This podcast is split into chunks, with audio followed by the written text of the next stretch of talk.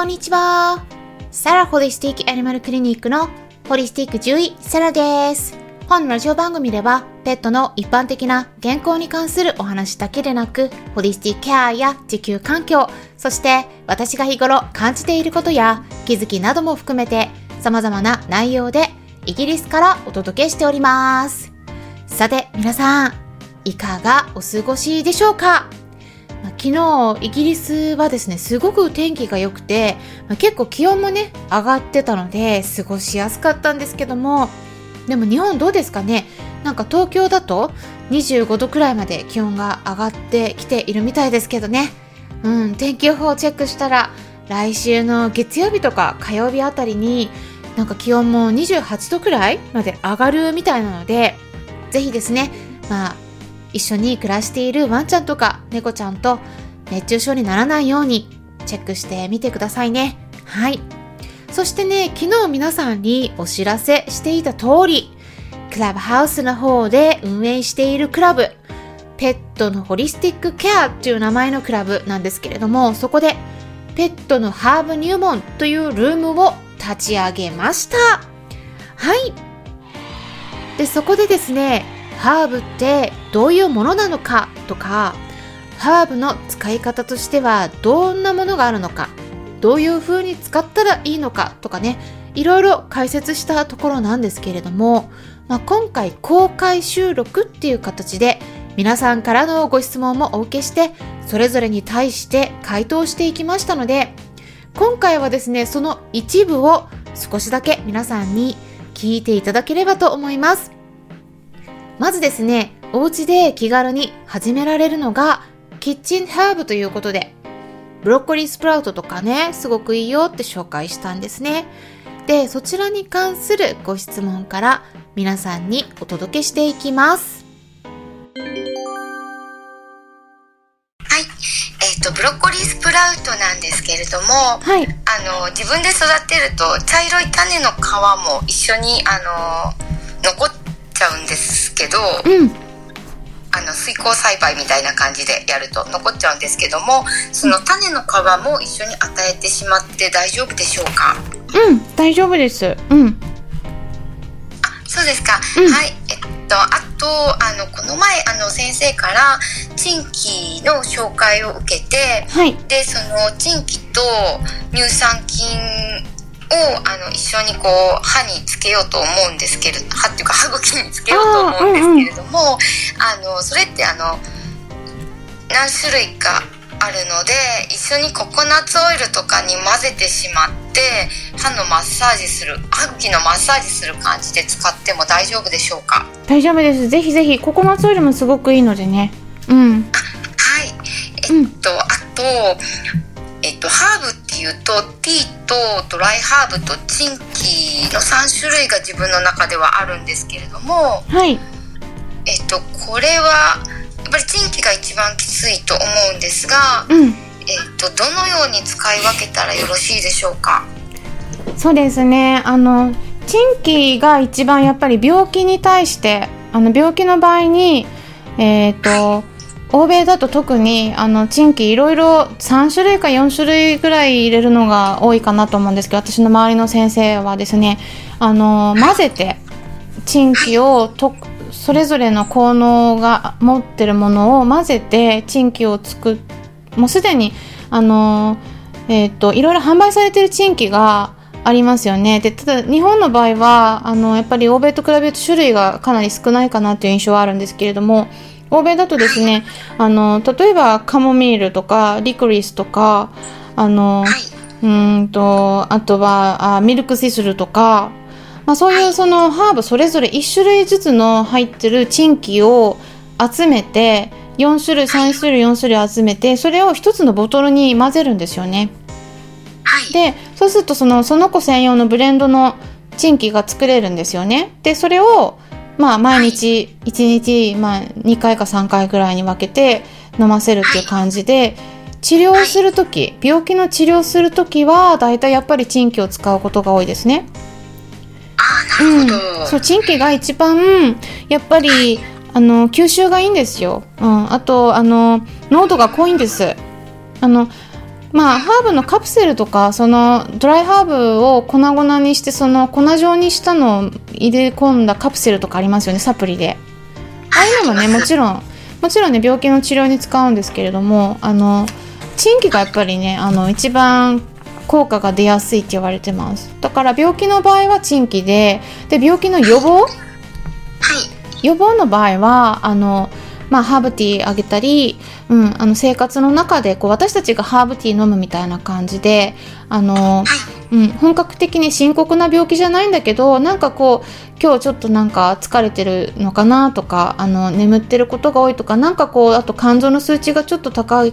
高くてでも何にもなんか強い症状が出てないんだけどあのなんかねそこをねなんとかこう数値を下げたい。病気までいってないんだけどあのこのまま放置したら病気になると嫌だからあの早めに対処したいなとかいう場合にあのそういう、えーと、手作り食の中にドライハーブ入れたりとかハーブティーをちょっと毎日飲ませてみるとかそんな感じで使い分けるっていう感じですかね。うん、だから予防と病気あの、うん、病気の予防に使うのかそれともあの本当に治療としてあの使っていくのかっていうので変わってきますかね。ああなるほどじゃあ、えっと、ドライハーブもあの普通にご飯に混ぜちゃってあげるんですけど予防ですか？うん、どちらにも使えると思います。うん。あの、なんだろう、チンキ使ったら、じゃあそのチンキしか使っちゃダメなのかっていうとそうではないので、あの、チンキ使いながらハーブティーもあげたり、あの、手作り食の中にドライハーブ混ぜたりとかあの一緒に全然組み合わせても OK なのであのそんな感じで使っていらっしゃる方もいらっしゃいますね。ああなるほど。わかりました、うん、はいありがとうございます、うん、はい、ただねドライハーブねあのいろいろその日本でもハーブ専門店であのハーブティー用に買えると思うんですけどただやっぱり吸収は悪いのであのそのまま揚げちゃうと。だから必ずフードプロセッサーとかで粉々にした方がいいです。はい、えっと、そうするとあのよくあの人間のサプリメントのあのミルクシスルみたいなあの粉々になってカプセルに入ったやつを結構使うんですがそういうのでもいい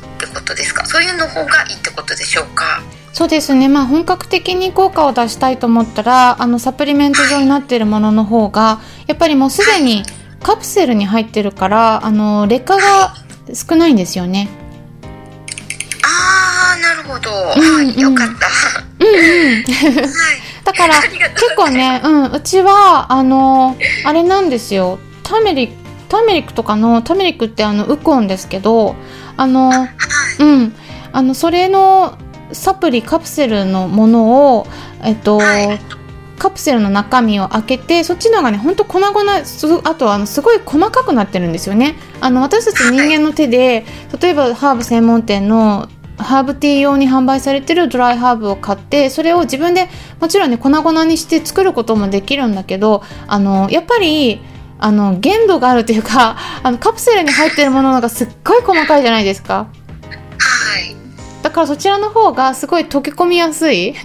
あの食事の中に。だから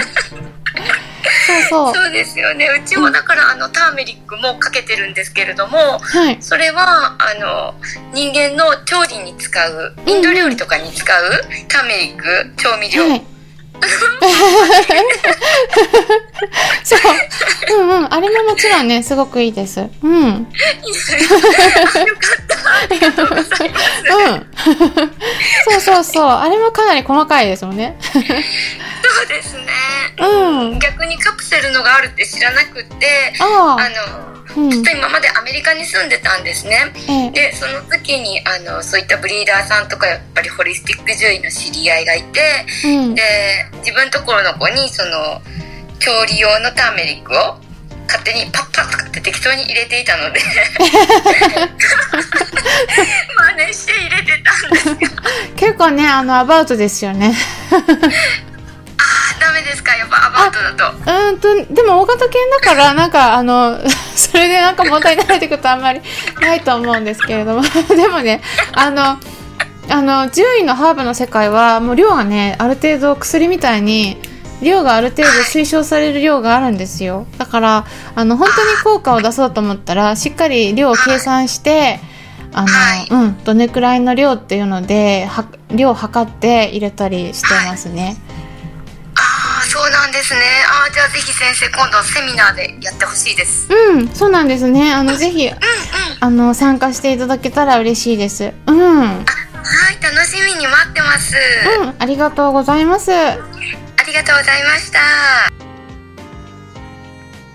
という感じで、今回はクラブハウスで立ち上げたルームの様子をそのまま皆さんにお伝えしていきました。